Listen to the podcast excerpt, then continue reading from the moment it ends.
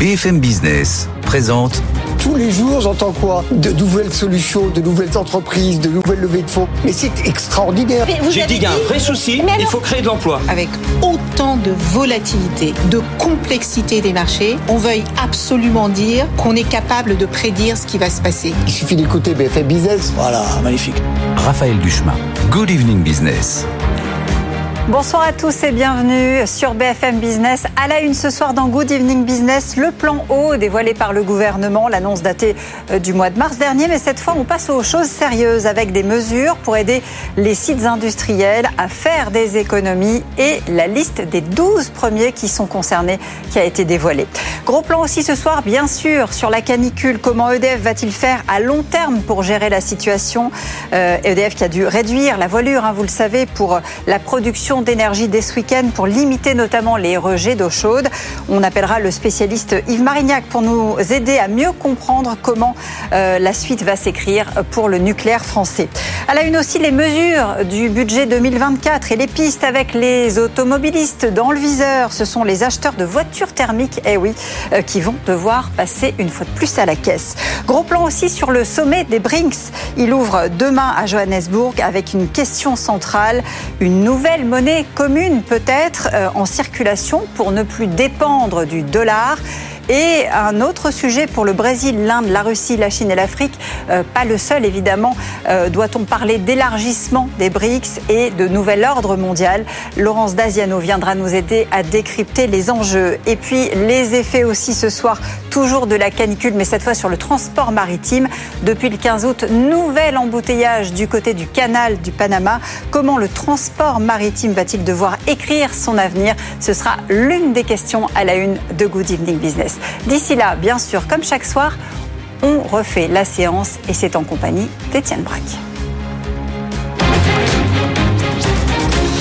Merci beaucoup Raphaël. Rendez-vous à 18h pour euh, le journal. En attendant, comme tous les soirs, on refait la séance sur BFM Business en direct de 17h30 à 18h.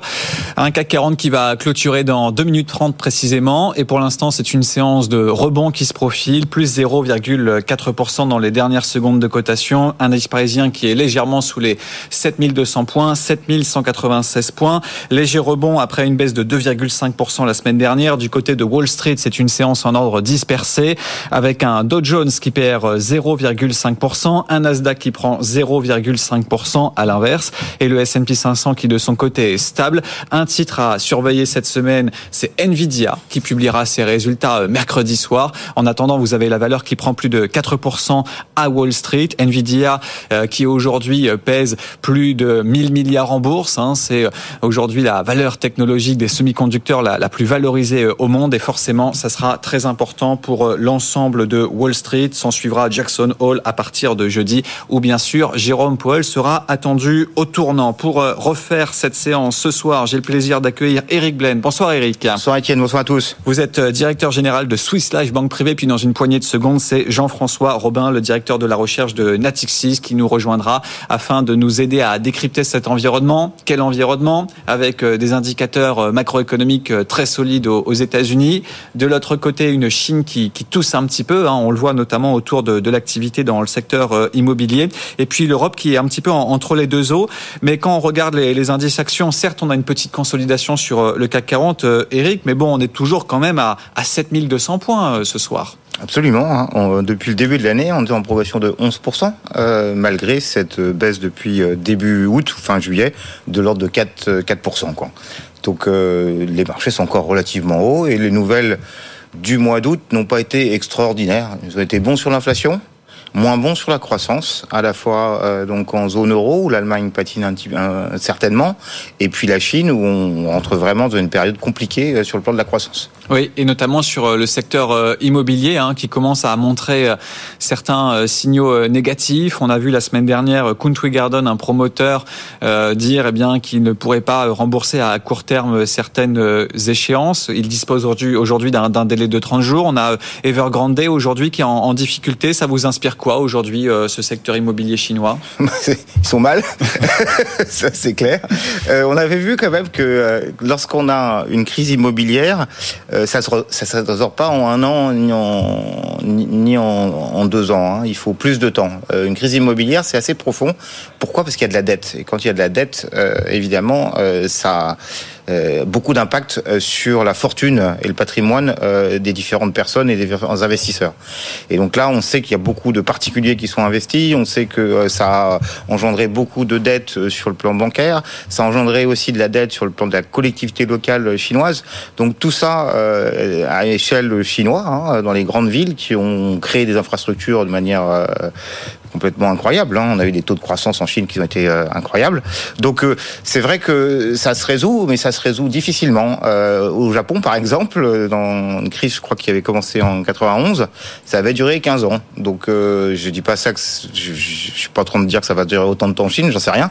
Mais en tout cas, ça se résout pas en un an, et ça fait bien déjà un an que Evergrande 2 avait eu des problèmes, si je me souviens bien, en juillet dernier, et on voit qu'ils sont toujours dans la panade. on va poser la question à, Jean-François Robin, qui est avec nous, hein, le directeur de, de la recherche de, Natixis. Bonsoir euh, Jean-François Robin. Merci d'être avec nous euh, ce soir sur euh, BFM Business. Quel regard vous avez, vous, par rapport à cette situation en Chine? Alors la semaine dernière, les, marchés actions se sont pas trop inquiétés hein, de, cette dégradation de, la situation sur le, plan immobilier, mais, mais quand même, hein, il y a pas mal de, de questions sans réponse aujourd'hui pour ce secteur. Oui, complètement. On, on, avait déjà eu des prémices un peu de, de, de, ce qui se passe en Chine avec les, chiffres du dernier trimestre. Hein. On n'avait que 0,8% de croissance, euh, alors qu'on s'attendait à une espèce de, très fort rebond après la réouverture euh, euh post-Covid. Et finalement, bah, on voit bien que ça s'est ralenti. Et puis là, bah, le, le, c'est quand même le principal euh, euh, moteur de la croissance chinoise. Hein. On a sans doute entre 25 et 30, hein, si on a énergie au, un petit peu aux, effets de second tour, on va dire. Mais l'immobilier, c'est pas loin d'un tiers du PIB de la Chine. Donc quand euh, l'immobilier tousse, euh, euh, tout le monde est un petit peu malade en Chine. Et le, problème, c'est que la Chine, il faut pas oublier que c'est maintenant une grosse économie. C'est une économie de, de 18 000 milliards, c'est 18 trillions l'économie chinoise. Donc évidemment, ça a un impact très très fort sur sur la région de l'Asie, mais pas seulement sur le reste du monde et la croissance mondiale. Donc ça quand même, c'est quelque chose qui est complètement à rebours des anticipations de marché récemment qui sont plutôt autour d'un atterrissage en douceur, sans récession, que ce soit en Europe et aux États-Unis. Voilà, ça vient rappeler quand même que euh, sans doute un des gros moteurs de l'économie mondiale, euh, bah, son rebond est, est, est peut-être euh, beaucoup moins fort que prévu. Et les 5% de croissance, honnêtement, pour 2023 vont être très challenging. Et surtout 2024, bah, ça va continuer à ralentir. Nous, chez Natixis, hein, on, dit que d'ici d'ici 2030, dans la prochaine décennie, la croissance chinoise sera sans doute de moins de 2% c'est une économie qui ralentit très fortement. Bah, le problème, c'est qu'elle ralentit peut-être beaucoup plus vite que prévu. Et puis surtout, l'inquiétude du marché, bah, c'est qu'on voit bien que ce que fait les autorités chinoises, ce que font les autorités chinoises, c'est un petit peu des mesures cosmétiques, des petites baisses des taux, euh, le plan de relance le, de, de, l'infrastructure ou l'assouplissement des règles euh, sur l'immobilier. Bah, en fait, vous faites pas boire un âne qui a soif et personne n'a envie d'acheter d'immobilier aujourd'hui en, en, Chine.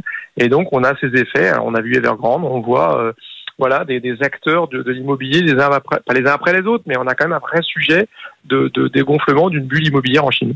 Et à noter aujourd'hui que la banque centrale chinoise, hein, donc la Banque populaire de Chine, baisse son taux à, un an, hein, mais laisse inchanger son, taux à, à cinq ans. On voit une banque populaire chinoise qui est très active. Hein, elle annonce des nouvelles mesures quasiment euh, tous les jours. Euh, Jean-François Robin, mais de l'autre côté, un exécutif chinois qui laisse un petit peu les, les choses se faire. Hein. Il n'a pas envie aujourd'hui euh, Xi Jinping de venir en aide à un groupe euh, immobilier chinois et surtout qu'il souhaite un peu combattre les, les, les, super profits. C'est un peu je t'aime moi non plus. C'est pas évident quand même cette situation. Oui, complètement. Il faut, faut, se souvenir que c'est un petit peu euh, les autorités chinoises elles-mêmes, donc Xi Jinping, hein, qui était à la, la, la manœuvre déjà quand en 2020, voilà, il s'était un peu en train d'essayer de, de, de, de, casser un petit peu cette, cette euh, bah, pas de folie immobilière, mais quand même une espèce de ferveur, on va dire plutôt immobilière. Hein, Xi Jinping disait, euh, avec cette formule qui était assez marquante, de dire voilà, l'immobilier c'est pour se loger, pas pour spéculer. Quoi. Donc euh, ils sont en train de, de resserrer les boulons, mais le problème c'est que voilà, ça, fait, je le disais, hein, on est à, à, autour de 25% de, de, du PIB chinois qui dépend de l'immobilier, donc ça se fait, ça se fait pas sans mal. Et puis vous le disiez, de l'autre côté, de baisser les taux, c'est bien, mais on voit ce qui se passe là aujourd'hui aussi, c'est très marquant sur les marchés. Ce qui se passe, c'est qu'en baissant les taux petit à petit, la marge de manœuvre d'abord est plus très élevée puisque les taux sont bas pour une économie comme la, Chine. Hein. on est autour de 2,5% bah, quand vous comparez ça avec des taux français là qui sont aujourd'hui à, autour de 3,25, des taux américains qui sont à 4,35, etc. Ça ne devient pas forcément très intéressant d'aller acheter des actifs dénominés, des actifs en, monnaie chinoise. Et donc vous avez une, une chute, euh, la plus forte chute de la monnaie chinoise depuis 15 ans. Et donc on a on a quelque chose comme d'un petit peu une espèce de spirale qui est pas très très favorable. Et on a la banque centrale qui d'un côté baisse les taux, mais en même temps qui est en train d'interdire ou d'encourager à, plutôt à vendre des dollars et de racheter euh, de pas de en tout cas de pas vendre la devise chinoise. Donc on a vraiment un, un, peu une banque centrale qui est entre Caraïbes et là entre entre le marteau et l'enclume on va dire. Et, et c'est pas facile à gérer. Donc c'est ça qui inquiète un peu les marchés. Il n'y a pas de solution simple à ce problème. Il n'y a pas de solution simple à, à ce problème, Eric Blaine. Euh, même constat. Oui, oui, je suis d'accord avec Jean-François. Là, il n'y a aucun sujet. Mais comme un peu disait Jacques Chirac, hein, euh, quand euh, on commence à avoir des emmerdements, ils n'arrivent jamais seuls. Ils arrivent en général en cascade. Et donc, euh, il n'y a pas que ça, a pas que le problème de l'immobilier en Chine. Hein. Il y a aussi le sujet des taux, d'emploi des jeunes qui sortent en fait des études. on s'aperçoit que les jeunes en fait qui font des études supérieures aujourd'hui trouvent pas d'emploi. Donc, il y a, je crois, autour de 24% de, de, de chômeurs chez les jeunes. Ça, c'est quand même un gros sujet parce que c'était eux qui portaient la consommation. Donc, on a l'immobilier qui plante, on a la consommation qui est compliquée. Et puis on a les exports euh, qui sont euh, aussi euh, qui tirent moins, moins beaucoup moins fort parce que les États-Unis et, et l'Europe, pour le coup, sont aussi en ralentissement avec la hausse de taux qu'on connaît dans le reste du monde. Donc effectivement, pour la Chine, voilà, on s'enfonce on s'enfonce et le luxe se tient. Ça, c'est quand même très surprenant de voir que aujourd'hui, quand on parle du secteur du luxe, alors il a consolidé un petit peu là depuis le début du mois, on en parlait en, préambule, mais on n'était pas non plus sur des baisses stratosphériques alors que on est dans des volumes qui sont étriqués. Hein. Encore ce soir, vous avez des, volumes d'échanges assez faibles, 2,1 milliards d'euros échangés dans le CAC 40. À un moment, à chaque fois qu'il y avait une mauvaise nouvelle sur le luxe, vous avez des valeurs comme LVMH, Hermès qui perdaient 3-4%. Aujourd'hui, c'est pas le cas. C'est vrai. Euh, on peut pas dire le contraire. Alors, euh, à la fois les résultats euh, de nos sociétés françaises, alors peut-être euh, Orkering, Gucci était moins fort, mais on peut dire que quand même euh, Hermès a été euh, très fort dans ses publications, LVMH aussi a été euh, très positif. On a vu d'autres sociétés qui ont été qui ont été qui ont très bonne publication trimestrielle. Kering c'était moins bon, faut bien reconnaître, mais ça a enthousiasmé la bourse parce que malgré ce ralentissement, pour l'instant, on n'a pas vu la couleur sur le luxe. alors est-ce que ça va venir? Est-ce que c'est bon à voir? Le marché s'est enthousiasmé encore la semaine dernière ou il y a dix jours en se disant que euh, il y avait à nouveau euh, des, euh, des Chinois qui voyageaient à l'étranger et que l'autorisation de faire plus de voyages va permettre de relancer la machine luxe. Pourquoi pas? Enfin, c'est possible. Là, on a on a vu beaucoup de choses dans le luxe, donc faut pas être négatif et, et, broyer du noir. D'un autre côté, si on regarde la partie industrielle et on regarde les mines et métaux, lorsqu'on regarde les sociétés cotées, donc en Angleterre principalement, hein, je pense à BHP Militant, je pense à Antofagasta, Rio Tinto et, et les autres, bah, elles ont perdu plutôt 15-20 donc euh, euh, il faut pas une, nouvelle moyenne sur le luxe parce que évidemment ça corrigerait, sachant que les valorisations sont un peu différentes d'un titre à l'autre. Hermès est par exemple beaucoup plus cher que LVMH, euh, voilà, et Kering est moins cher. Donc il y a déjà un tri qui a été fait. Est-ce qu'on pourrait aller plus loin? Certainement. On est encore un peu haut, c'est sûr. Jean-François Robin, est-ce que vous jugez aujourd'hui que les marchés ont pris en compte ce risque chinois, que ce soit sur les matières premières, que ce soit sur le, le marché action, ou pour l'instant, soit on est dans l'été, donc du coup les opérateurs n'ont pas vu les dernières nouvelles, ou soit il y a une forme de complaisance? Comment vous voyez ce sujet aujourd'hui? Bah pour faire le lien avec ce qui a dit sur le luxe, enfin, sur, bah, sur, les secteurs, sur les secteurs hein, euh, la Chine c'est quand même un, géant, hein, c'est 25% des ventes de vêtements du monde, c'est 30% des bijoux, des sacs à main, c'est 40% des voitures mondiales, des ventes de voitures au niveau mondial, donc c'est un énorme marché, hein, encore une fois 18 000 milliards, je le disais, 1,4 milliard de personnes, donc c'est pas c'est pas anodin ce qui se passe là. Et là, ce qu'on voit quand même, c'est qu'il y a une petite correction sur le mois d'août. C'est pas un bon mois d'août. Ça fait longtemps qu'on n'avait pas eu un aussi mauvais mois d'août. Euh, mais on reste sur des progressions des indices qui sont quand même assez impressionnantes. Hein. Finalement, parlait des technologies, on est à plein de 30% de hausse depuis le début de l'année. Même le, voilà, le, CAC, on est à plus de 10%, on est à 11% depuis le début de l'année.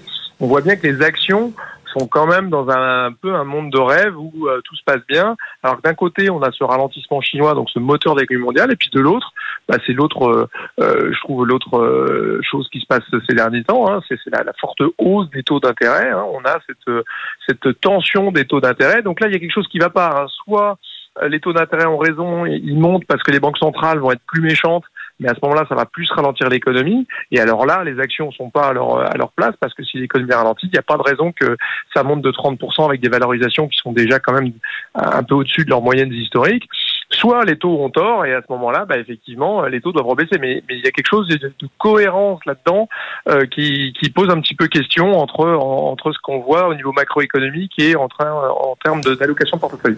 Et le marché obligataire qui continue de grimper aujourd'hui, hein, puisqu'on a un 2 ans américain qui refranchit la barre symbolique des, des 5%. Le 10 ans américain de son côté est à 4,34. On est toujours sur euh, des plus hauts de, de 2008.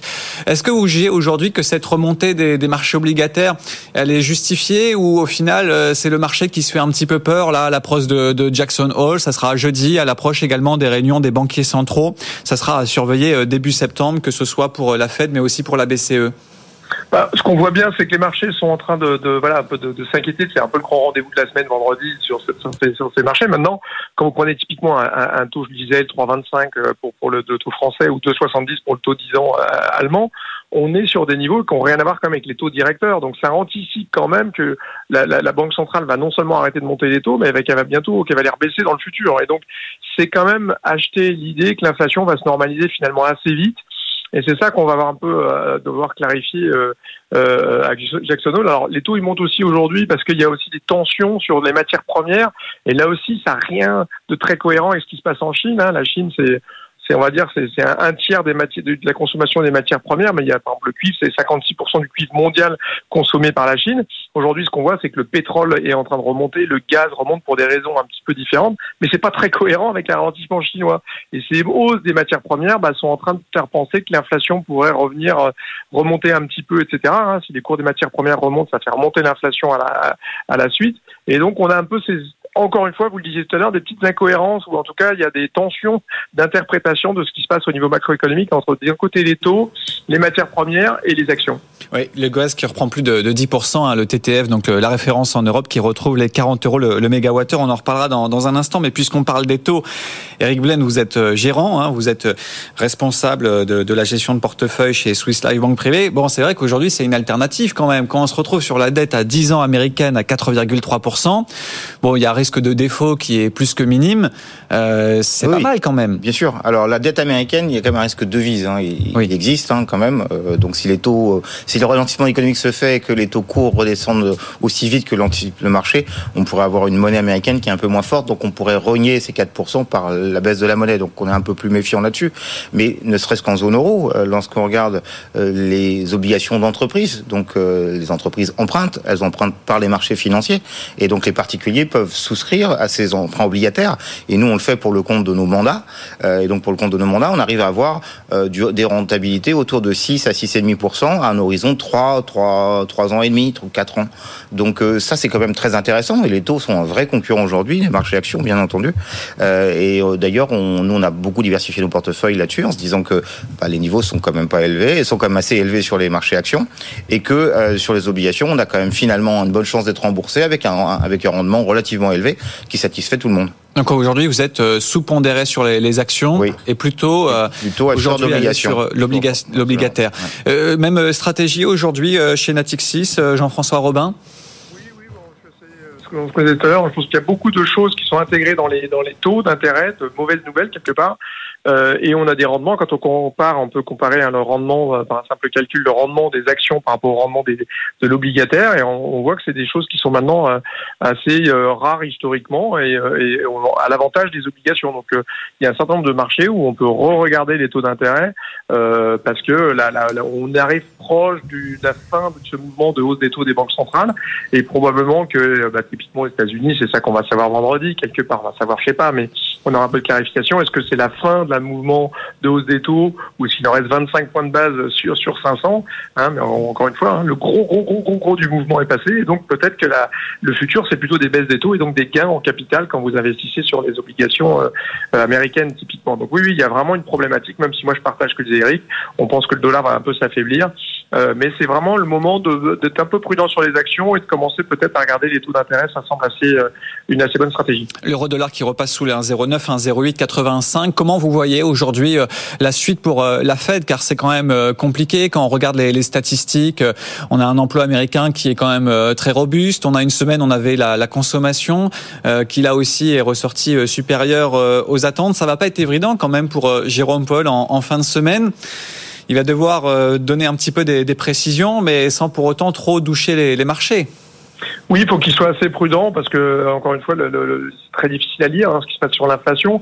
Quand on regarde l'inflation globale, hein, ce que regarde quand même euh, euh, c'est ça, les différents indicateurs des banques centrales, il y, en a, il y en a plusieurs, mais si vous prenez l'inflation globale, on est quand même repassé à 3%, hein, on vient de 9,2% il y a un an, donc ça a été divisé par 3, donc on peut pas dire que c'est pas une baisse d'inflation. Le vrai sujet, c'est de l'inflation hors aliment, euh, l'inflation cœur, hein, c'est-à-dire si vous enlevez les, les, les, composantes les plus volatiles, c'est ça qui pose un peu problème. Et ça, ça va dépendre de la dynamique, notamment des salaires, de ce qui se passe sur, du côté des salaires. Donc voilà, est-ce, qu'est-ce que l'emploi se tient bien? Est-ce qu'il y a un ralentissement américain qui va faire que l'emploi va commencer un petit peu à se, à se, à se détendre entre guillemets?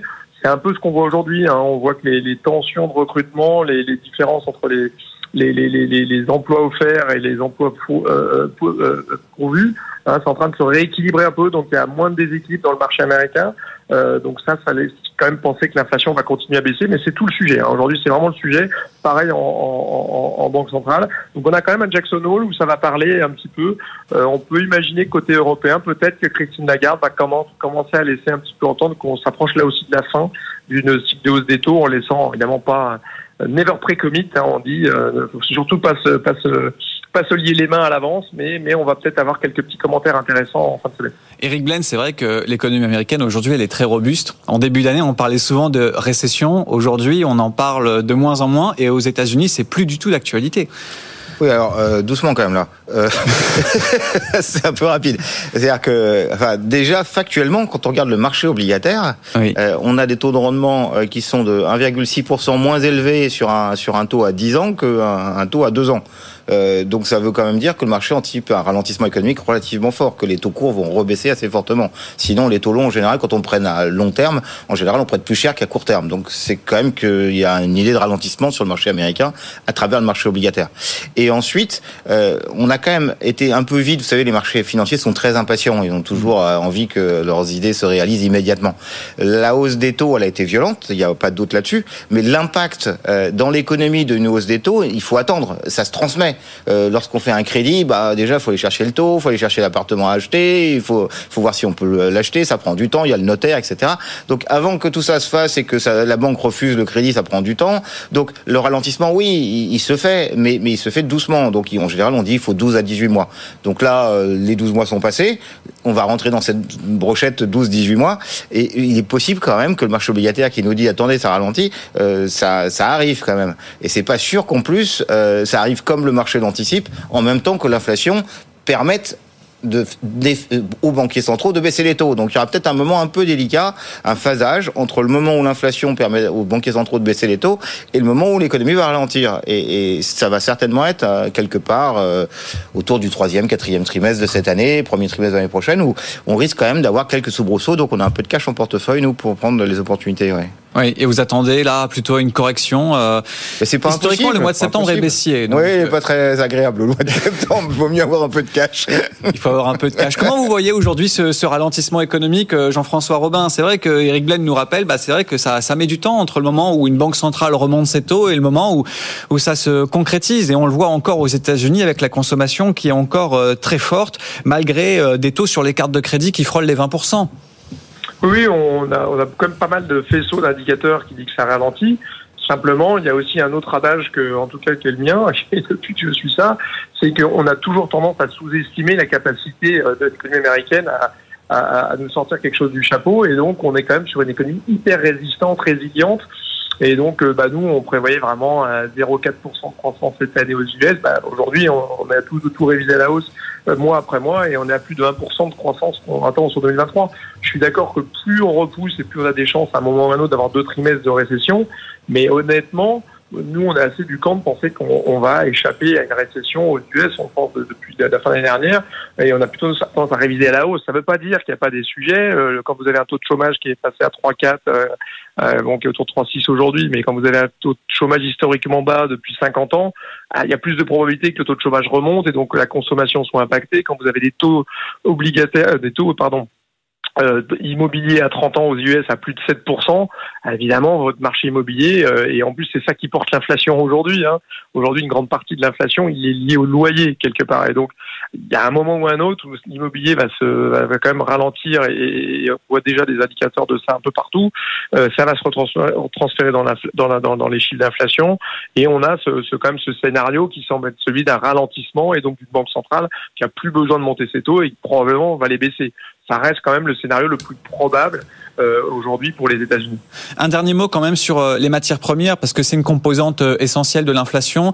On a un baril de pétrole qui continue de grimper au-delà des 85 dollars pour le Brent. Les cours du gaz qui prennent plus de 10% aujourd'hui en Europe. Eric Blaine, 40 euros le mégawattheure, ça y est déjà. C'est quand même très volatile hein, ces, ces, cours du gaz avec aujourd'hui en Australie un mouvement de grève qui, qui se prépare dans, dans certaines dans certaines centrales. Bon bah voilà les, les cours du gaz qui, qui repartent de l'avant. Alors oui, euh, depuis le début de l'année, quand même, le gaz, il a perdu 47%. Donc, euh, il, avec après euh, cette euh, remontée du prix du gaz, euh, donc sur une journée là de 11% et sur trois mois de 20%, on est quand même encore à moins 47%. Donc, ils étaient vraiment beaucoup rebaissés, hein, les fameux prix du gaz. Tant mieux pour la zone euro, c'est vraiment important pour sa croissance, pour son approvisionnement en énergie. Entre temps, quand même, la zone euro, l'Europe, de manière générale, c'est organisé pour pouvoir euh, moins dépendre évidemment du gaz russe et euh, donc évidemment aujourd'hui euh, donc importe euh, différentes façons. Il y a eu des renégociations avec la Norvège, avec avec par exemple donc l'Algérie où là il y a des il y a des pipelines qui permettent des gazoducs qui permettent d'approvisionner en fait l'Europe en, en, gaz. Et puis effectivement il y a ce fameux LNG. LNG c'est à travers les bateaux. Donc il y a des méthaniers qui euh, gazéifient le gaz, et puis ensuite euh, permettent de, l'importer euh, donc au sein du continent européen. Alors s'il y a des grèves, évidemment, le marché réagit et ça fait remonter les cours. Maintenant, les grèves, ça va se résoudre. Enfin, c'est une question de temps. Donc, dans cette affaire, euh, les prix du gaz ont plutôt baissé. C'est plutôt bon pour la zone euro. Euh, ponctuellement, ils sont extrêmement volatiles. Euh, L'hiver a été doux l'année dernière. Ça a permis quand même d'avoir des stocks extrêmement élevés en cette, en, en cette fin d'été. On est à 90%, ce qui est un niveau très élevé. Donc, tout va dépendre quand même de... C'est Monsieur Pouyanné qui disait ça, hein, le président de Total. Euh, tout va dépendre de savoir si l'hiver va être rude ou pas euh, cette année, personne ne saura. Euh, voilà. Et Jean-François Robin, c'est quand même assez amusant de voir que les cours du gaz prennent 10% aujourd'hui, alors que comme vient de le rappeler Eric, euh, les stocks sont pleins ou presque. Donc à court terme, il n'y a pas vraiment de, problème par rapport à cela. Bah, il faut quand même garder en tête que c'est totalement inédit. C'est à 90% de stocks de gaz fin août. C'est complètement inédit. La seule fois où on a fait mieux que ça, euh, bah, il n'y en a pas en fait. Hein. L'année dernière, on était déjà de niveau record. Ça, c'est la deuxième meilleure performance pour remplir ces stocks, c'est l'année dernière, et ce qui nous a permis de passer un hiver assez tranquille. Là, cette année, à 90% de stocks, ça c'est l'objectif qu'on a fin novembre pour pouvoir attaquer l'hiver un peu sereinement. Il faut avoir 90%, c'est ce que demande la Commission européenne à tous les États membres, d'avoir 90% de stocks. Là, on les a déjà fin août. Donc évidemment, si on a un hiver hyper froid et que voilà que Poutine nous sort quelque chose, il faut voir, mais il faut bien Gardez en tête que 40% du gaz européen venait de Russie. Aujourd'hui, on est autour de 5%.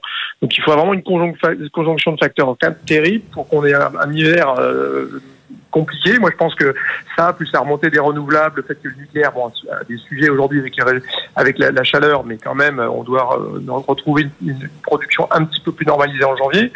Ça laisse quand même plutôt penser que l'été sera, l'hiver, pardon, sera à peu près euh, tranquille. Et puis quand vous, regardez un petit peu les phénomènes météorologiques, aujourd'hui, le gros, gros, gros, gros problème, on le sent euh, dans les températures parisiennes et françaises et européennes et mondiales aujourd'hui, c'est El Niño. L'El Niño est en train d'arriver et va plutôt accentuer le réchauffement dans les trois prochains mois. Ça, c'est plutôt la plus grosse forte probabilité, c'est d'avoir un hiver assez doux. Hein. Jean-François Robin, on dépasse un petit peu le temps. Je suis désolé de vous couper. Merci de nous avoir accompagnés. Jean-François Robin, directeur de la recherche de Natixis. Merci également à Eric Blaine, le directeur général de Swiss Life Banque Privée, de nous avoir accompagnés en plateau. Je vous rappelle la clôture à la Bourse de Paris. Après quatre séances dans le rouge, léger rebond, plus 0,5%, 7198 points. Un indice parisien qui est donc légèrement en dessous de la barre symbolique des 7200 points. On se retrouve demain à partir de 17h30 pour refaire la séance comme tout cet été sur BFM Business. Très bonne soirée. BFM Business présente tous les jours, j'entends quoi? De nouvelles solutions, de nouvelles entreprises, de nouvelles levées de fonds. Mais c'est extraordinaire. J'ai dit qu'il y a un vrai souci, il faut créer de l'emploi. Avec autant de volatilité, de complexité des marchés, on veuille absolument dire qu'on est capable de prédire ce qui va se passer. Il suffit d'écouter BFM Business. Voilà, magnifique. Raphaël Duchemin, Good Evening Business. Bonsoir à tous, soyez les bienvenus si vous nous rejoignez sur BFM Business. À la une ce soir, le plan haut dévoilé par le gouvernement, l'annonce datée de mars, mais cette fois, on passe aux choses sérieuses avec des mesures pour aider les sites industriels à faire des économies et la liste, vous allez le voir, des 12 premiers à être visés. Le feu vert aussi ce soir du gendarme du nucléaire au prolongement des centrales de plus de 40 ans. La SN a autorisé l'exploitation de celle de Tricastin. Les 32 autres devraient suivre comment EDF va organiser la nouvelle vie de ces structures. Nous appellerons pour le savoir le spécialiste Yves Marignac pour nous aider à mieux comprendre euh, la suite pour le nucléaire français. À la une aussi ce soir, les mesures pour le budget 2024 avec les automobilistes dans le viseur. Ce sont les acheteurs notamment de voitures thermiques qui vont devoir passer à la caisse. Gros plan aussi sur le sommet des BRICS. Il ouvre demain à Johannesburg avec une question centrale, une nouvelle monnaie peut-être euh, en circulation pour ne plus dépendre du dollar. Et puis elle a une aussi ce soir les effets de la canicule sur notamment le transport maritime. Depuis le 15 août, nouvel embouteillage dans le canal de Panama. Comment le transport maritime va-t-il devoir écrire son avenir? Nous appellerons Paul Touré de l'Institut supérieur d'économie maritime. Il sera l'invité ce soir de Good Evening Business. Soyez les bienvenus, c'est l'heure de votre journal. Good Evening Business, le journal.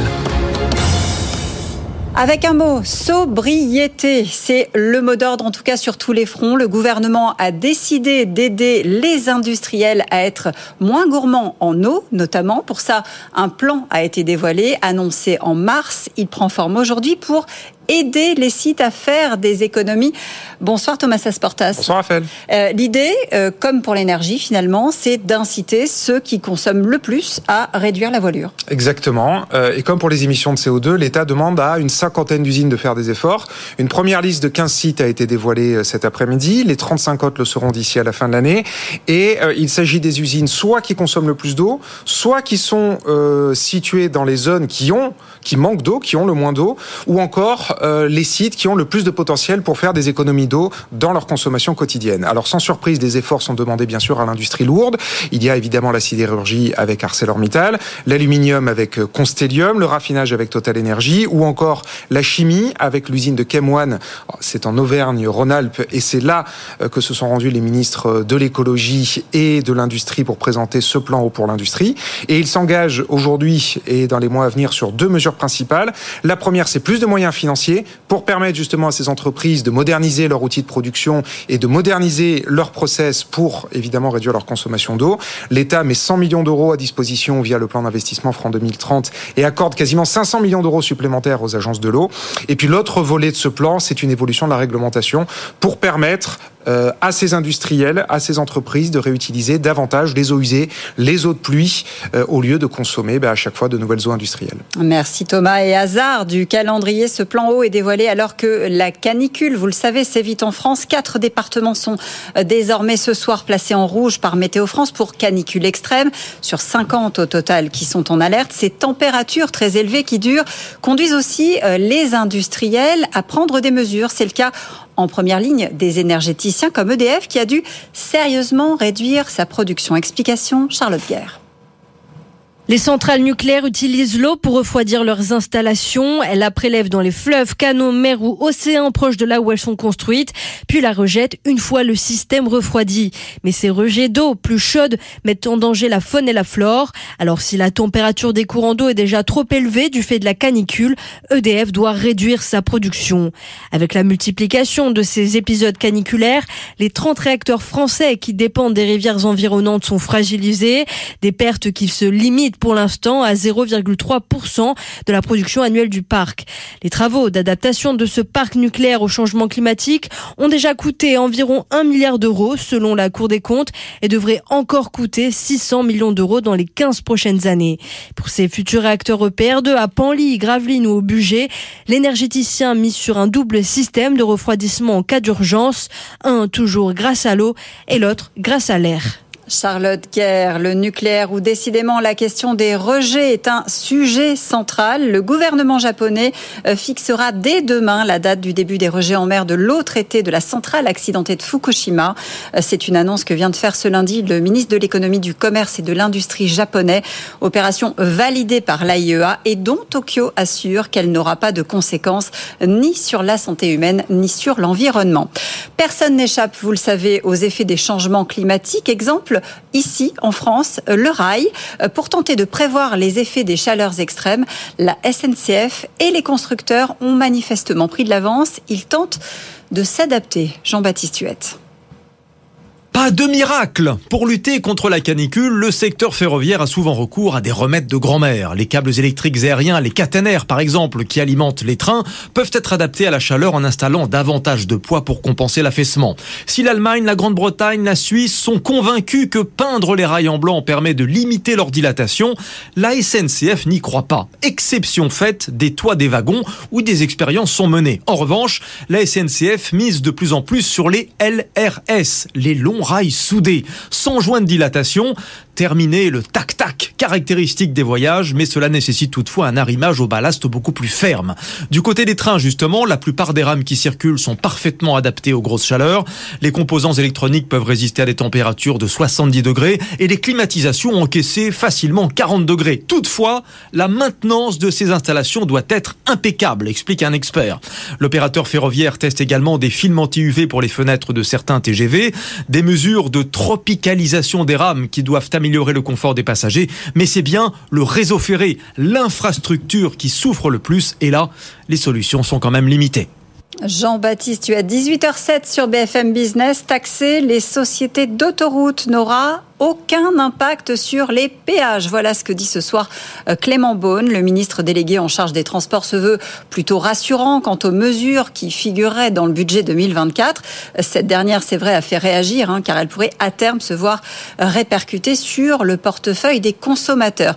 Euh, Pierre Kupferman, bonsoir. Bonsoir. Euh, ces pistes, alors c'est vrai qu'elles sont multiples, hein, mais dans le viseur, des, il y a souvent les automobilistes, notamment les, les acheteurs de voitures neuves. Il faut s'attendre à en tour de vis fiscal, alors que les ventes de voitures neuves repartent à la hausse, eh bien le gouvernement euh, a manifestement prévu de taper au porte-monnaie de ceux qui choisissent les voitures thermiques. Exactement. En tout cas, échapper euh, au malus va devenir de plus en plus compliqué puisqu'il est prévu dans le projet de loi de finances d'abaisser les seuils de déclenchement des, deux versions du malus. Hein. Selon le quotidien Les Échos, la limite ne sera plus 123 mais 118 grammes de CO2 par kilomètre et pour le malus au poids, l'option retenue serait de passer de 1 tonne 8 à 1 tonne 6, seuil choisi pour éviter aux acheteurs du Peugeot 5008 ou du nouvel espace de Renault d'avoir à le payer ce malus au poids. Et puis, comme euh, Bruno Le Maire euh, l'avait annoncé en mai, le malus ne sera plus plafonné à 50 000 euros, comme c'est le cas aujourd'hui. L'an prochain, les limousines, les bolides dotés de moteurs ultra gourmands se verront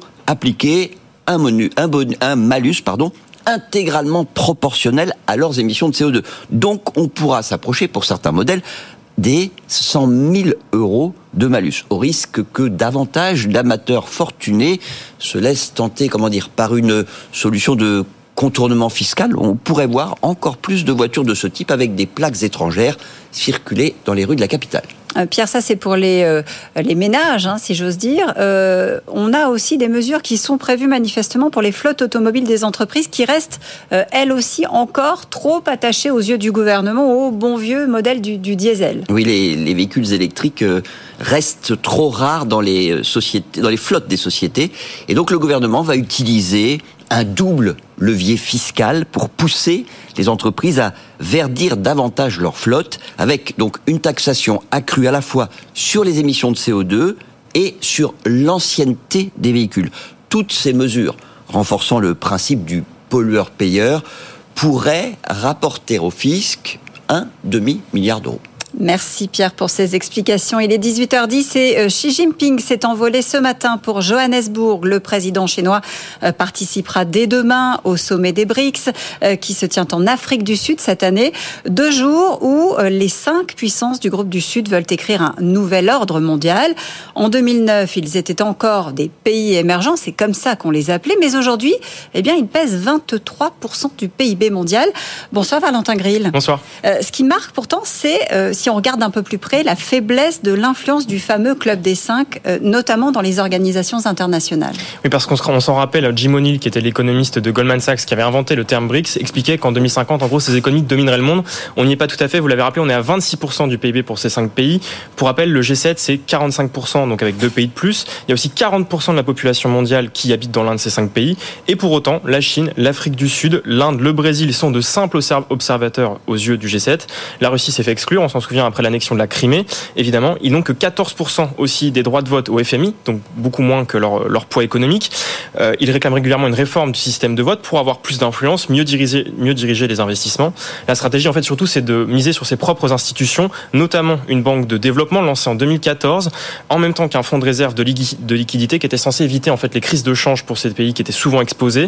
Et cette banque, notamment, elle doit financer des infrastructures dans les cinq pays et donc suppléer de fait le FMI et la Banque mondiale. Euh, vous parliez de, de stratégie Valentin, pour l'instant, euh, manifestement, elle n'est pas payante. Pas tout à fait. Effectivement, il y a, une, élaboration théorique, mais en pratique, ça ne marche pas très bien.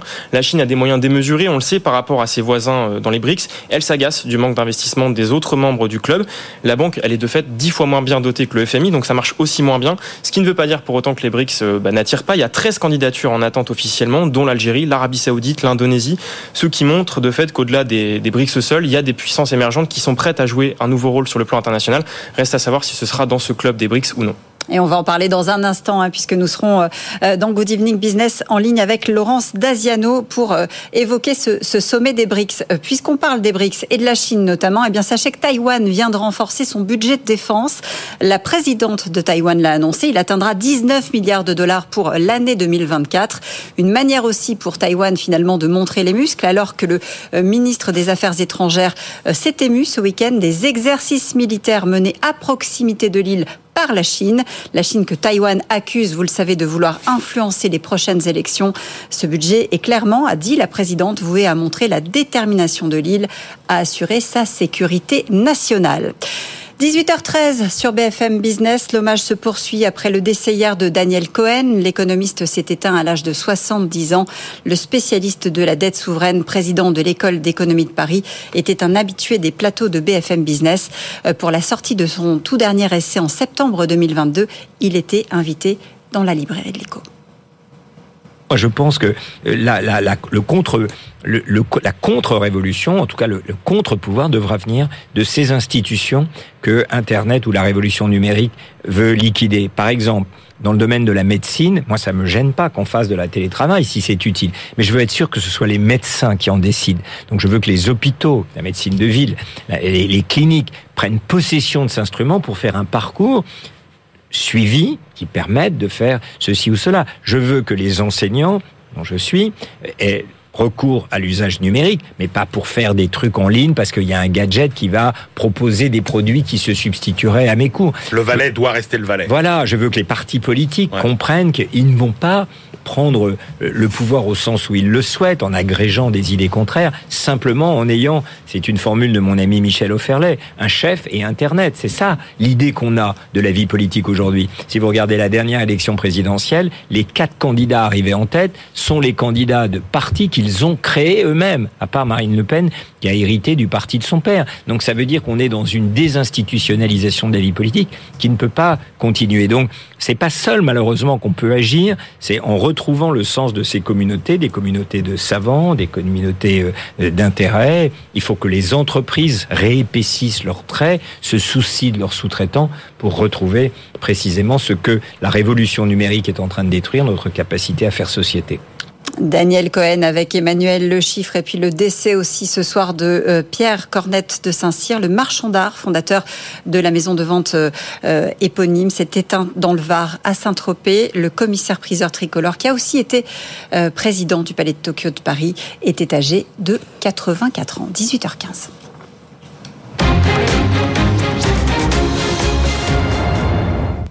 C'est l'heure de retrouver euh, Étienne Braque. On est dans le vert ce soir. Enfin, après quatre séances dans le rouge, vous avez un CAC 40 qui rebondit ce soir. Légère hausse de 0,47%. Un CAC 40 qui est juste en dessous des 7200 points. 7198 points.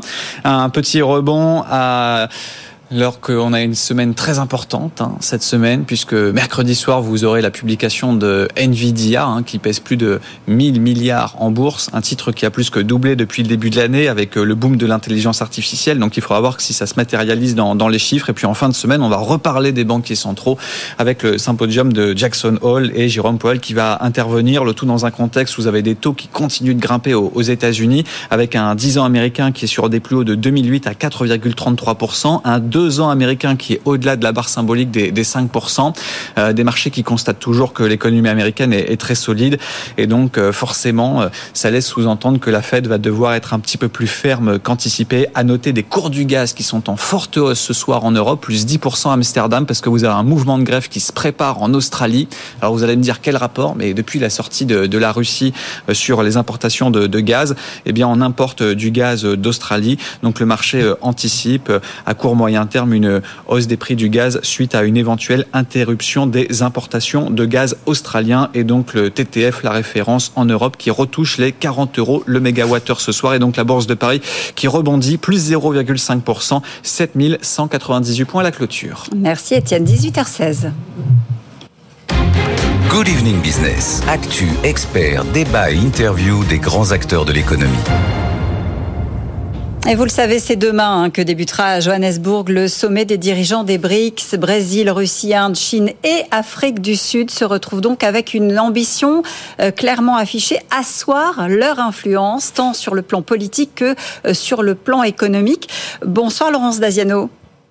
Bonsoir. Merci d'être en direct avec nous sur BFM Business, maître de conférence à Sciences Po, membre du conseil scientifique de, de Fondapol. Euh, votre expérience, évidemment, n'est plus à démontrer sur la question des, des BRICS. Euh, faut-il, et c'est peut-être ma première question, faut-il y voir une course entre les puissances mondiales, clairement, aujourd'hui, et ce, ce nouvel échiquier qui est en train de se dessiner? Et effectivement, les BRICS ont, l'ambition, euh, notamment en voulant parler de leur élargissement, d'être euh, un contrepoids au point de vue mondial sur la scène économique et politique internationale, un contrepoids à la fois au G7 et au G20, qui est considéré encore comme étant un, club de pays euh, de pays occidentaux. Donc oui, c'est vraiment euh, sous le sous le, le, le, le leadership de, euh, notamment de, la Chine, la volonté d'avoir un groupe qui pèse plus sur la scène mondiale, tant politiquement qu'économiquement. Effectivement, le ton est donné quand on lit notamment les, propos hein, de l'ambassadeur de Chine en, Afrique du Sud. Euh, il dit le système traditionnel de gouvernance mondiale est devenu euh, déficient, il dysfonctionne, il est inopérant. Et il ajoute, les BRICS deviennent une force de plus en plus solide. C'est vraiment l'ambition de, de, montrer clairement les muscles et, et, euh, et la, la, puissance de frappe aujourd'hui des BRICS alors les, les, BRICS, c'est un moyen effectivement de, de, critiquer euh, les institutions internationales, celles qui sont nées de la, celles qui sont nées de la Seconde Guerre mondiale, la Banque mondiale, euh, le FMI euh, et le Conseil de sécurité de l'ONU. Et c'est vrai que les, les, BRICS, quand on regarde leur poids économique depuis leur création, les, les BRICS, au départ, c'était un, concept qui était un concept financier qui a été créé en 2001 par un banquier, qui est devenu petit à petit un concept économique et puis politique à partir de 2009, puisque le premier sommet des BRICS, mhm. euh, c'était en, 2009 sous l'impulsion de Vladimir Poutine en Russie. Là, on est au, au 15e sommet, euh, sommet des BRICS. Et c'est vrai que le, le, poids des BRICS a, a, augmenté dans le, dans le PNB mondial. Quand vous regardez en 2001, euh, les BRICS représentaient 8% du PNB mondial et les pays du G7 en représentaient 65%. Aujourd'hui, 20 ans plus tard, les BRICS, c'est quand même 26% du PIB mondial, c'est-à-dire un quart du PIB mondial, alors que les pays du G7, eux, ont reculé, font maintenant un petit peu moins de la moitié à 43%. Euh, ce club des cinq, quand on le regarde quand même d'un peu plus près, on se rend compte qu'il est très disparate en interne avec des, économies euh, euh, qui n'ont pas du tout le même développement. Hein. si on, compare par exemple la Chine, l'Inde ou, l'Afrique du Sud, on, est vraiment sur deux poids deux mesures. Est-ce qu'elles peuvent continuer à avancer ensemble? Effectivement, les, économies des, cinq pays des BRICS ne sont pas du tout convergentes. Euh, vous avez euh, trois pays qui sont euh, le Brésil, la Russie euh, et euh, l'Afrique du Sud qui ont une croissance qui est inférieure à 1%, alors que la Chine et l'Inde ont des croissances qui sont de 5 à 6% par an depuis au moins une dizaine d'années. Donc il n'y a pas cette convergence euh, économique entre ces cinq pays. Il n'y a pas non plus euh, beaucoup d'échanges entre eux, même si on parle beaucoup euh, des échanges de, de, produits pétroliers. En fait, entre eux, ils échangent pas tant que pas tant que ça. Et c'est ce qui rend une des questions qui devait, devrait être évoquée au sommet des BRICS, qui est cette volonté d'avoir maintenant une monnaie commune, qui rend cette question assez difficile parce que en fait, pour avoir une monnaie commune et on l'a vu avec l'euro, quand on a fait l'euro il y a 20 ans en Europe, hein, euh, il faut qu'il y ait une certaine convergence économique qui n'existe pas. Euh, et les BRICS ont créé euh, en 2014 euh, une banque, nouvelle banque de développement qui est l'équivalent de la Banque mondiale. ils ont créé un CRA qui est l'équivalent du FMI. Et dans le au FMI, vous savez, il y a cette, ce qu'on est un petit peu une monnaie commune qu'on appelle les, les, les, DTS. Et si le, le FMI des BRICS, qui est le CRA, voulait créer ce DTS, en fait, il serait dominé par la monnaie chinoise. Hein et il n'est pas sûr euh, que les autres pays accepteraient que ce soit euh, la monnaie chinoise euh, qui soit euh, qui, qui, soit surreprésentée. Euh, la volonté des BRICS aujourd'hui, notamment en, en, matière économique, c'est de dédollariser leur économie parce qu'ils considèrent que le dollar, d'abord, ils sont trop dépendants de l'influence monétaire des politiques monétaires américaines. Et c'est vrai que quand la Fed augmente ses mhm. taux, c'est l'endettement des pays, notamment des pays émergents qui sont endettés en dollars qui augmente. Et puis, il y a aussi euh, cette force du dollar qui est euh, euh, l'extraterritorialité de la monnaie américaine dont certains pays voudraient se, se, débarrasser. Mais les dollars, c'est encore 60, le dollar, c'est encore 60% des échanges mondiaux aujourd'hui. Euh, le, le, yuan en représente beaucoup moins euh, et, et du, du, même même le, le, le l'euro euh, est, plus représentatif à ce stade que le que le yuan. Donc ça veut dire qu'on est vraiment aussi dans une dans, dans une sorte d'affichage pour dire on ne veut plus être sous le joug du dollar, on ne veut plus dépendre du FMI, on ne veut plus dépendre de, de la Banque mondiale. C'est finalement un message très politique qui est envoyé en parlant de cette fameuse nouvelle monnaie qui pourrait émerger c'est très politique hein. euh, et quand on pense par exemple à la nouvelle banque de développement dont je vous parlais qui a été créée en, en 2014, euh, en fait elle, euh, elle fait des prêts donc pour les enfin pour les BRICS et pour des projets des BRICS, mais comme elle est elle-même financée euh, par euh, des, des, fonds, euh, des fonds américains, elle investit beaucoup moins ces derniers temps. Donc le message des BRICS est avant tout politique. encore une fois, le, le concept financier du départ ne s'est pas traduit par cette convergence économique qui leur permettrait aujourd'hui de peser autant qu'ils voudraient sur la scène économique mondiale. Alors est-ce que... Les... Oui, est-ce que, est-ce que pour peser justement sur cette scène économique mondiale, euh, la possibilité, et c'est un des sujets qui sera évoqué d'ailleurs au, au, sommet à partir de demain, est-ce que la possibilité de faire entrer d'autres puissances euh, est une possibilité? On a vu qu'il y avait une quarantaine de pays hein, euh, euh qui ont fait savoir leur, leur intérêt, euh, notamment l'Iran, l'Argentine, l'Arabie saoudite ou le Bangladesh. Forcément, ça n'a pas le même intérêt pour les BRICS de faire entrer les uns ou les autres. Non, effectivement, il y a des candidatures qui sont très intéressantes. Si vous prenez la candidature saoudienne, c'est effectivement une candidature intéressante puisque l'Arabie saoudite, grâce au pétrole, euh, est un pays qui est riche qui sait profiter de sa richesse et qui est en train de, se développer, de diversifier son économie. L'Indonésie est également une candidature intéressante. L'Indonésie est un pays qui a un taux de croissance de plus de 5% depuis une dizaine d'années. Euh, c'est vraiment une puissance économique qui peut apporter quelque chose. Euh, le Bangladesh est un pays qui est plus pauvre, mais dont la croissance économique est entre 8 et 10% depuis une quinzaine d'années aussi. Donc c'est un pays qui peut apporter quelque chose aux BRICS. Euh, L'Iran est un pays pas très apporter comme poids économique aux BRICS. Euh, L'Argentine, quand vous regardez aujourd'hui, euh, L'Argentine est un pays dont la croissance est euh, à peu près à peu près nulle et euh, le taux d'inflation pour 2023 est estimé à plus de 80% Donc les candidatures n'ont pas la même qualité et certaines pourraient effectivement apporter un poids économique euh, aux BRICS. Mais encore une fois, la cohérence globale de ces pays euh, sera très différente euh, et elle ne sera pas encore assez avancée pour pouvoir aller jusqu'à créer une monnaie dont, dont je vous disais que c'était quand même un, une nécessité d'avoir cette, cette cohérence économique pour pouvoir en faire une monnaie qui ne soit pas trop influencée par un des acteurs. Et aujourd'hui, l'acteur ultra dominant des BRICS, c'est quand même euh, la, la, Chine. Et Jim O'Neill, le créateur de l'acronyme BRIC, avait dit lui-même quelques années plus tard que si aujourd'hui il devait euh, réinventer un acronyme, ce serait pas BRIC, mais CCCC, parce que pour lui, il n'y avait plus que la Chine.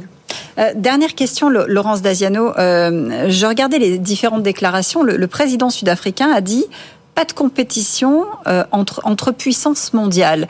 Euh, comment est-ce qu'il faut lire ce, message-là? Parce que on a bien l'impression, en tout cas vu d'ici, qu'on est dans la création d'un monde parallèle, d'une économie parallèle, d'une vision beaucoup plus sudiste, d'un contrepoids. Hein, c'est le mot que vous avez employé tout à l'heure. Tout à fait. Alors en fait, euh, c'est le, le, concept, le nouveau concept qu'on a appelé le Sud global. Les les anglo-saxons l'ont appelé le Global South. Moi, je l'appelle euh, euh, plutôt le, euh, le, Sud transactionnel, c'est-à-dire que vous avez tous ces pays émergents qui voient la compétition économique, politique mondiale se jouer entre les États-Unis et la Chine, qui veulent pas choisir, qui veulent rester non alignés. C'est notamment une des volontés du président sud-africain Ramaphosa de rester non aligné, du président chinois et du, pardon, du, président brésilien et du premier ministre indien également. Ce, les autres pays vont, essayer de, s'agréger pour avoir un Sud transactionnel non aligné et qui, au gré de ses intérêts, de la défense de ses intérêts, sera plus ou moins dans ce euh, Sud global et dans cette mouvance BRICS qui va se, créer. Mais encore une fois, ça va être quelque chose de, enfin, ça va être un, un phénomène qui sera euh, très opportuniste de la part de ces pays pour défendre au mieux leurs intérêts dans un monde qui économiquement et politiquement devient quand même de plus en plus bipolaire, avec deux poids lourds que sont économiquement les États-Unis et la Chine. Merci beaucoup pour ces explications. On va suivre avec beaucoup d'intérêt hein, ce sommet Merci qui se poursuit jusqu'à jeudi, donc du côté de Johannesburg, euh, le sommet des, des BRICS. Euh, vous restez avec nous, il est 18h27. Dans un instant, on s'intéresse au parc nucléaire euh, parce qu'il y a du nouveau, côté canicule bien sûr, mais aussi côté ASN. A tout de suite sur BFM Business. Good Evening Business. Actu, experts, débat et interview des grands acteurs de l'économie. Soyez les bienvenus si vous nous rejoignez sur BFM Business. Il est 18h30 et on s'intéresse évidemment à la canicule avec euh, ces fortes températures. EDF a fait savoir en fin de semaine dernière qu'elle allait baisser euh, l'activité de ses centrales. C'est vrai pour le budget, c'est vrai aussi pour Tricastin, mais cela signifie-t-il euh, qu'il va falloir peut-être à l'avenir repenser l'activité? On va se pencher sur la question. Bonsoir Yves Marignac. Bonsoir. Merci d'être avec nous. Vous êtes euh, chef du pôle énergie nucléaire et fossile de l'Institut Négawatt. Euh, la canicule, et on l'a vu hein, euh, dès la semaine dernière et, et pendant les différentes périodes estivales, que elle avait aussi des effets sur la production d'énergie. En période de forte chaleur, c'est impossible aujourd'hui de, de conserver le même rythme de production, clairement? Bah c'est très difficile, en particulier pour tous les réacteurs qui sont installés sur des cours d'eau hein, qui, euh, ont, euh, qui peinent à se refroidir à mesure que la température de l'eau augmente, qui ont des problèmes aussi sur la température d'eau qu'ils rejettent lorsqu'ils rejettent massivement, puisque ça échauffe les cours d'eau en aval avec des, conséquences sur les, les, écosystèmes. Et puis il y a plus généralement un problème de, de canicule et de forte chaleur qui pose des problèmes pour euh, le fonctionnement d'un certain nombre d'équipements dans des bâtiments, des réacteurs qui euh, sont euh, par nature, et on en a besoin évidemment, très confinés et donc qui peuvent s'échauffer. Donc la, la, la le, le, le, nucléaire globalement est fragile vis-à-vis -vis de ces phénomènes d'augmentation des températures. Et c'est évidemment un problème que l'on constate de façon croissante et malheureusement euh, dans lequel il faut euh, se projeter avec euh, gravité vu l'accélération du réchauffement climatique à laquelle on est confronté. Ça, veut dire qu'il va falloir avoir un coup d'avance, hein, penser la suite évidemment, parce que comme vous le disiez très justement, c'est pas la première fois qu'on réduit la voilure. cet été par exemple, au budget en juillet, il avait fallu arrêter un réacteur sur les quatre pour réduire la cadence et limiter justement les, les fameux rejets thermiques. Est-ce que c'est un scénario euh, sur lequel l'EDF, de manière générale, et, les, les, énergéticiens vont, vont devoir travailler pour, entre guillemets, euh, si je schématise, adapter l'outil de production oui, alors c'est un problème pour, euh, pour EDF et pour le nucléaire. Il faut bien préciser que c'est un problème pour euh, le système électrique dans son ensemble hein, et que ce problème de, de, canicule, de forte chaleur et d'adaptation des outils de production est moins un problème de sûreté puisque on peut arrêter les réacteurs justement, les, les, replier pour éviter des risques de, de surchauffe et d'accident euh, qu'un problème d'exploitation, mais ça fait effectivement euh, partie euh, des scénarios pour l'avenir et c'est euh, notamment quelque chose à quoi EDF doit réfléchir dans le cadre de la prolongation et d'ailleurs dans la prescription que l'autorité de sûreté nucléaire a formulée pour Tricastin, hein, qui est le premier réacteur à obtenir formellement une autorisation euh, de poursuite de fonctionnement euh, jusqu'au cinquième réexamen périodique, c'est-à-dire à plus de 50 ans. Euh, là, les, fortes chaleurs font partie du, référentiel. c'est un problème d'autant plus aigu que, par ailleurs, évidemment, ces fortes chaleurs, ça veut dire des besoins accru euh, en termes de climatisation si on ne travaille pas suffisamment euh, à euh, la bonne rénovation de notre parc de bâtiments et donc des besoins d'électricité supplémentaires l'été. Parce que c'est sans fin si je, si je vous suis bien, parce que le problème c'est qu'on est déjà en période de sécheresse. Quand maintenant une activité trop élevée, les rejets dans les fleuves réchauffent encore la température de l'eau, euh, que en parallèle il y a des tours aéro-réfrigérantes à l'intérieur des centrales, mais qu'elles elles ne suffisent pas euh, à faire le, travail, si j'ose dire. Alors, elles, ne suffisent pas et surtout, il n'y en a pas sur euh, toutes, les, centrales et tous les réacteurs. On se souvient d'ailleurs qu'il y a quelques mois, le président de la République avait demandé à EDF d'étudier l'installation de tours aéro-réfrigérantes sur tous les réacteurs installés en bord de, de rivières ou de fleuves. Et c'est un des rares cas où EDF e a poliment décliné euh, cette forme d'injonction euh, présidentielle, euh, parce que ça serait trop compliqué, trop cher, et, etc. Mais globalement, oui, c'est en fait, on, est dans une espèce de course et de fuite en avant, puisque le, les effets et l'accélération du réchauffement climatique ont malheureusement tendance à être plus prononcés et plus vite que ce que l'on projette.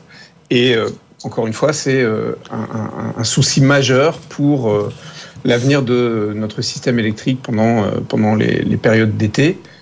Euh, au-delà du parc nucléaire, même si euh, il est de loin le mmh. premier concerné. On peut d'ailleurs, dans ce contexte, s'interroger fortement hein, sur la décision prise récemment d'installer des réacteurs parmi les, les, six nouveaux EPR projetés au budget, alors que les sites de bord de mer, évidemment, sont beaucoup plus appropriés par rapport à cet enjeu, puisque l'eau de mer, elle, est beaucoup plus disponible et en général plus froide pour refroidir les réacteurs. C'était ma question suivante. Est-ce qu'il va falloir revoir finalement les plans et accepter de, en tout cas pour les pour les futurs sites, de peut-être les déplacer sur la carte compte tenu des changements climatiques et, compte tenu ben, du, peu de ressources hein, qu'on a, en, notamment en période estivale?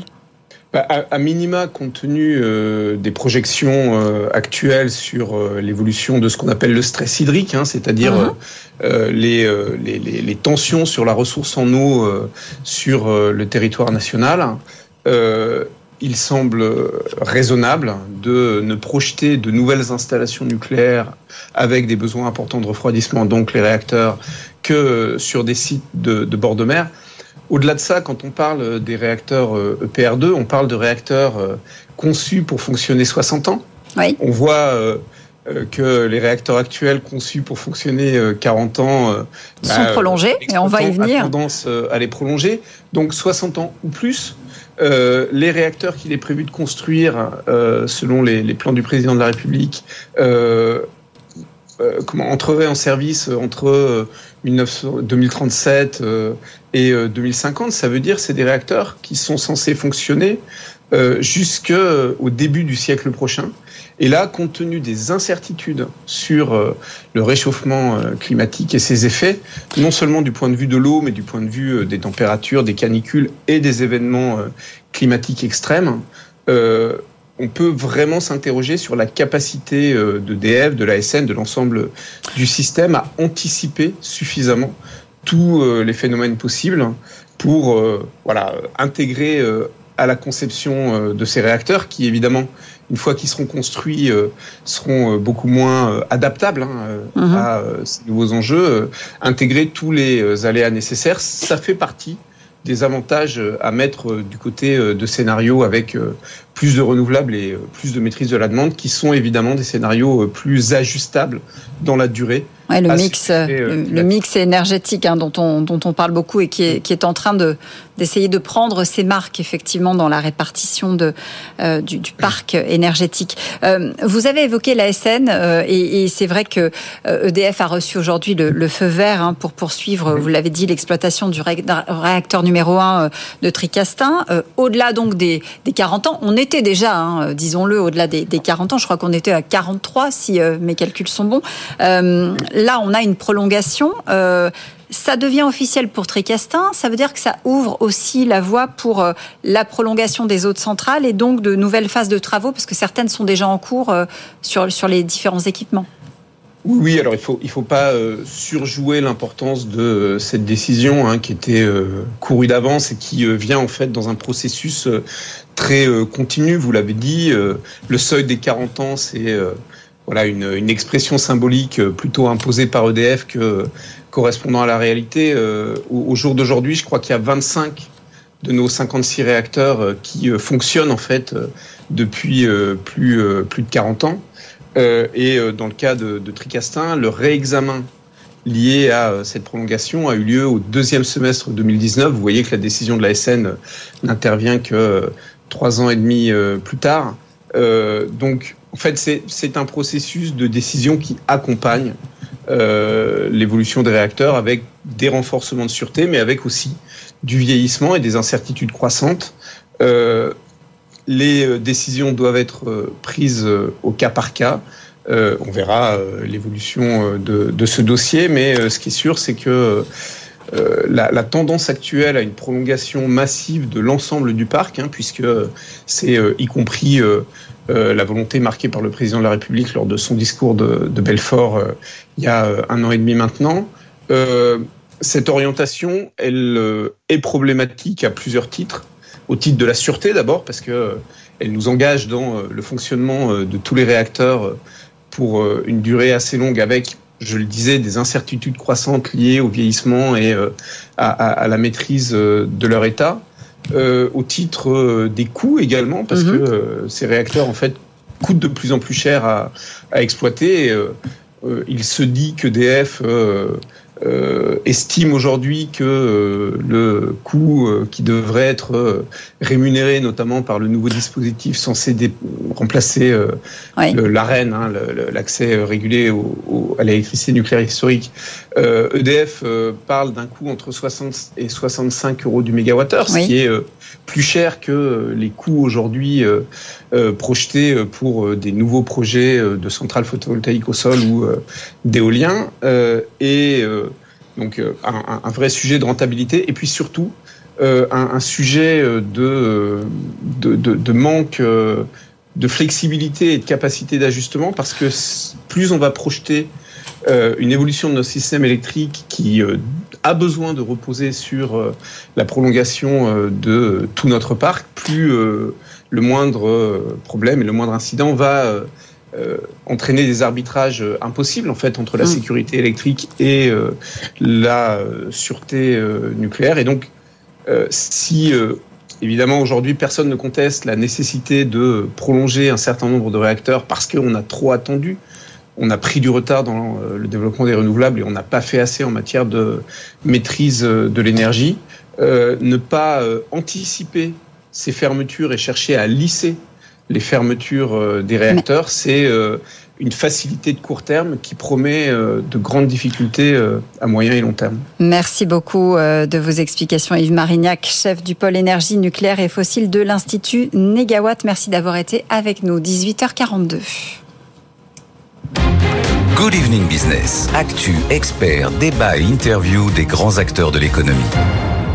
Et on continue ce soir à parler de la canicule et de tous les moyens pour essayer de résorber la chaleur, de faire redescendre cette fameuse température. C'est vrai pour les ménages dans les maisons, mais c'est vrai aussi euh, dans les entreprises. De plus en plus choisissent de repeindre, par exemple, leur toiture en blanc pour rafraîchir les bâtiments. Bonsoir Julien Martin Cochet. Bonsoir. Merci d'être avec nous. Vous êtes le directeur général adjoint de Cool Roof. Euh, l'entreprise est née en 2015 dans le Finistère. Euh, cette peinture, elle est spéciale. Hein. C'est pas juste de la peinture blanche. Euh, c'est une peinture qui est faite à base notamment de, de coquilles d'huîtres, mhm. mais pas seulement. Racontez-nous comment peut-être est, est née l'aventure. Comment est-ce qu'on a eu l'idée d'aller chercher ces coquilles, de les broyer et de les mettre dans la peinture?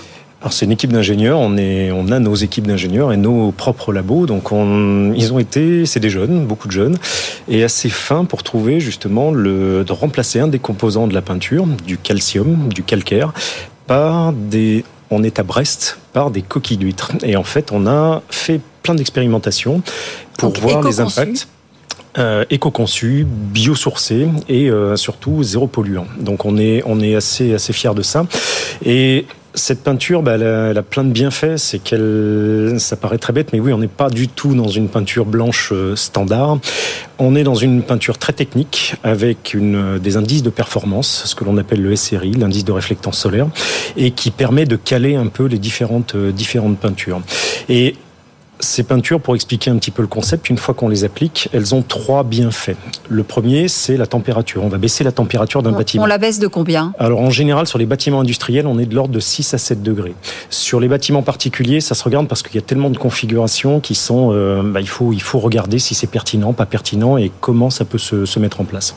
Si on baisse la température de 6 à 7 degrés dans un bâtiment, ça veut dire que lorsqu'il est climatisé, on va baisser la consigne de climatisation. On baisse la, consommation d'énergie. Et voilà, tout à fait. Comme disait M. Marignac juste avant, c'est qu'on va moins solliciter justement tout ce qui peut être appareil de type rooftop, climatisation, ventilation. Et, euh, et voilà. Et le troisième bienfait que cela peut avoir, c'est le, confort tout simplement. Le confort des gens. Entre le moment où vous avez développé le produit, où euh, il a commencé à se faire connaître et aujourd'hui, euh, quel a été le, bon en avant fait par, euh, par le, produit Parce que on s'aperçoit qu'il est de plus en plus demandé. Vous n'êtes pas très nombreux d'ailleurs sur ce, sur ce marché-là. Hein. Je crois que vous êtes deux en France. On est alors un peu plus que, un peu plus que ça, mais, mais aujourd'hui, il faut faire très attention parce que le marché américain, justement, s'était lancé il y, a quelques, il y a à peu près deux décennies de ça. Et le marché américain s'est cassé la figure. Pourquoi? Parce qu'il y a eu plein de nouveaux entrants qui sont venus avec des produits qui n'étaient pas forcément très bons. Il n'y a rien qui ressemble plus à une peinture blanche qu'une peinture blanche. Donc on a eu ce, ce problème et aujourd'hui c'est pour ça qu'on essaie de tirer le marché vers le haut techniquement. On est les pionniers et aujourd'hui on essaye d'installer un, leadership technique, mais simplement pour pouvoir justement impulser ce, rythme et, euh, et voilà et qu'on ne soit pas dans dans ce qu'on appellera du greenwashing et voilà, et on arrive à démontrer tous les bienfaits, justement, nous en instrumentant tous nos sites et en, en démontrant que ça fonctionne. Quel est le, le potentiel de, de développement euh, de, de, votre entreprise et, et, du produit? Parce qu'on peut l'appliquer partout, peut-être à l'exception, je pensais à Paris, tiens, on peut pas le mettre sur les, les, euh... les toitures en ardoise de, de, Paris, en principe c'est classé. Donc, euh, c'est ce qu'on pense. Alors, il y a pas, Paris a demandé un classement, mais n'est pas encore classé. Ah. Et aujourd'hui, quand on regarde un zinc, qui, donc, qui est une des, un des supports utilisé à Paris, sur lequel on fait énormément de bruit. Le zinc aujourd'hui, quand il vieillit, il a tendance à se blanchir. Et donc, on est en fait finalement sur des teintes qui sont assez peu, enfin qui, qui, sont similaires, totalement similaires. Donc on arrive à avoir des, des effets qui sont très très surprenants et, et voilà, c'est plus la on va dire que c'est plus la notion même de repeindre, de toucher aux toitures de Paris qui, qui fait peur. Mais l'haussmanien, il y a très peu de vrais haussmanniens. Donc je pense qu'il faut désacraliser un peu l'approche et on a plein de choses à faire. Euh, Est-ce que c'est possible demain d'envisager une extension de, euh, du développement du produit? On pense évidemment au trottoir, euh, mm -hmm. on pense évidemment au, au bitume des routes. Il y a déjà, hein, ouais. il y a déjà des nouveaux produits qui sont testés dans certaines agglomérations. Est-ce que c'est quelque chose auquel vous pensez? Euh, typiquement, on est intervenu sur la toiture parce que c'était le plus impacté et le plus impactant, mais on a déjà fait un produit qui correspond aux façades. Il faut bien se souvenir qu'un bâti, un bâtiment, c'est cinq façades et c'est un actif que l'on vient valoriser. Donc on a fait les voilà les toitures, on a fait les façades, on a fait aussi ce que l'on appelle du cool glace. Ce sont pas alors c'est pas pour peindre des vitres, mais ce sera plutôt des sky domes, des voûtes lumineuses qui sont qui apportent énormément de, chaleur.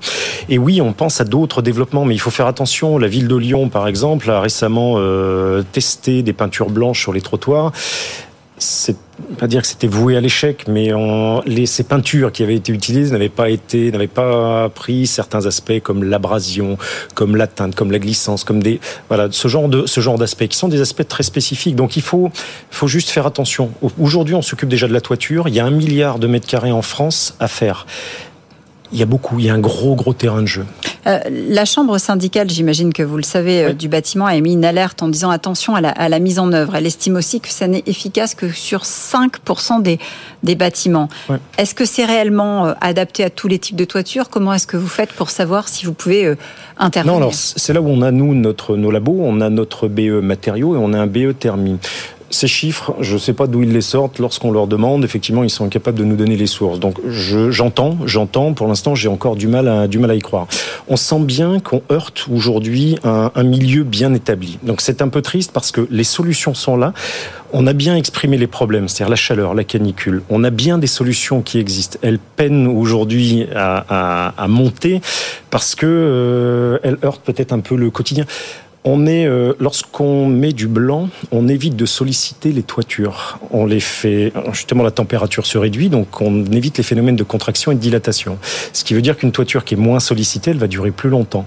On comprend que ça puisse heurter un concept de type euh, obsolescence programmée, et on en est on en est désolé, mais il faut juste revenir et peut-être adapter les modèles économiques aujourd'hui avec ces nouvelles solutions. Il y a des choses à faire. Il y a des produits qui sont très bons dans les, dans les supports que l'on trouve, des bitumineux, des bacs aciers, des choses comme ça on peut peut-être leur adjoindre en tout cas ces nouveautés, ces innovations sans voilà sans que ça pose trop de problèmes. Il faut pas, je pense qu'il faut pas tirer aujourd'hui sur le sur l'ambulance. C'est un peu dommage parce que les solutions existent. En tout cas, vous avez remporté le, le prix de l'innovation des trophées bretons puisque vous êtes dans le Finistère euh, Cool Roof, donc qui existe depuis euh, 2015 mmh. et qui euh, a mis au point cette euh, arme anti-surchauffe, hein, comme comme ça peut se lire pour ceux qui nous regardent euh, à la télévision sur euh, l'antenne de, de, BFM Business. Merci beaucoup, Julien Martin Cochet, directeur général adjoint de Cool Roof, d'avoir été avec nous ce soir sur BFM Business. On reste ensemble, 18h49 dans un instant on s'intéresse au trafic maritime. À tout de suite.